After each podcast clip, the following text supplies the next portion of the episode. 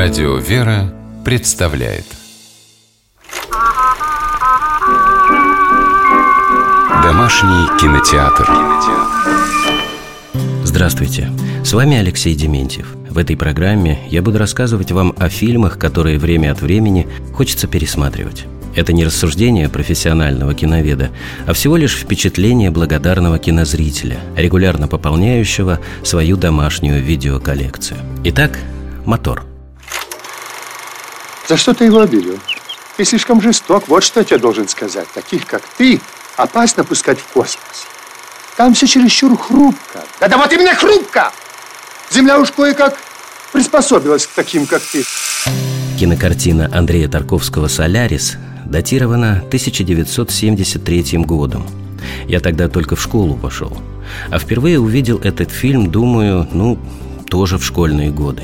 Тогда меня особенно поразили замечательная музыка Эдуарда Артемьева и удивительные диалоги персонажей.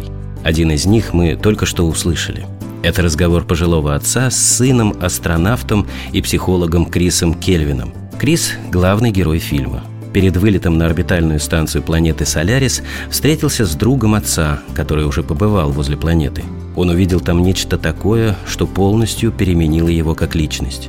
Он попытался рассказать об этом, но Крис сначала не впечатлился историей старшего коллеги, однако вскоре ситуация изменилась. Я боюсь, что то, что произошло со мной, это только начало. Я бы не хотел, конечно, но это может произойти и с, тобой, и со всеми остальными. Здесь сейчас это может произойти с каждым, наверное. На орбитальной станции двое землян мучаются периодическими встречами с фантомными персонажами из своей памяти – Однажды Крис сталкивается с живым обликом своей покойной жены, когда-то не выдержавшей одиночества при живом муже. Отвязаться от образа женщины, которую он все-таки любил, не удается никаким образом. Она появляется снова и снова, все более очеловечивается, а Крис, его играет Донатас Банионис, все более привязывается к ней. Он даже забывает о своем научном задании. И тут с Крисом происходит чудо преображения – Словами, выходящими из глубины своей души, он пытается сообщить об этом нервно-ядовитому профессору Сарториусу, который настаивает на продолжении исследований и попрекает коллегу за бесконечное общение с женой. Ваше пристрастие бессмысленно, но вы вступили с ними в эмоциональный контакт. Может, это и приятно, но... Вы что, завидуете? Может быть, и завидую. Нет, вы не завидуете, ведь вы ни в чем не виноват.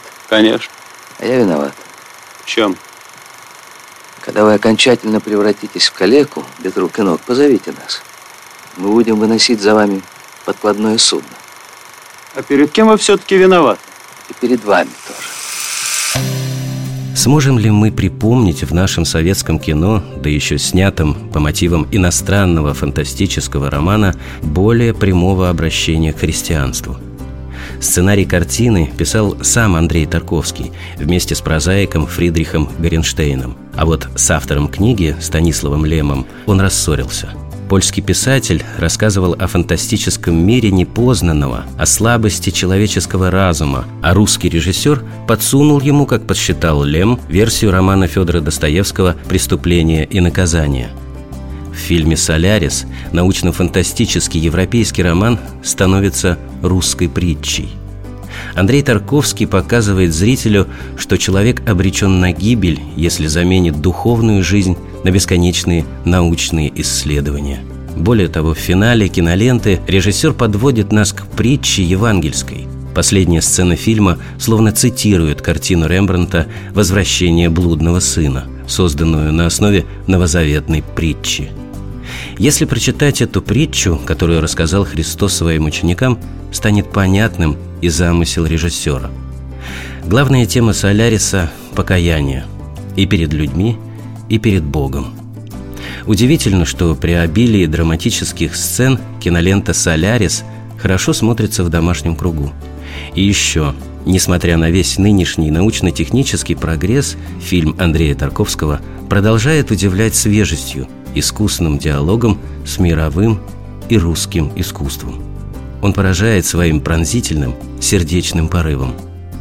С вами был Алексей Дементьев. Смотрите хорошее кино.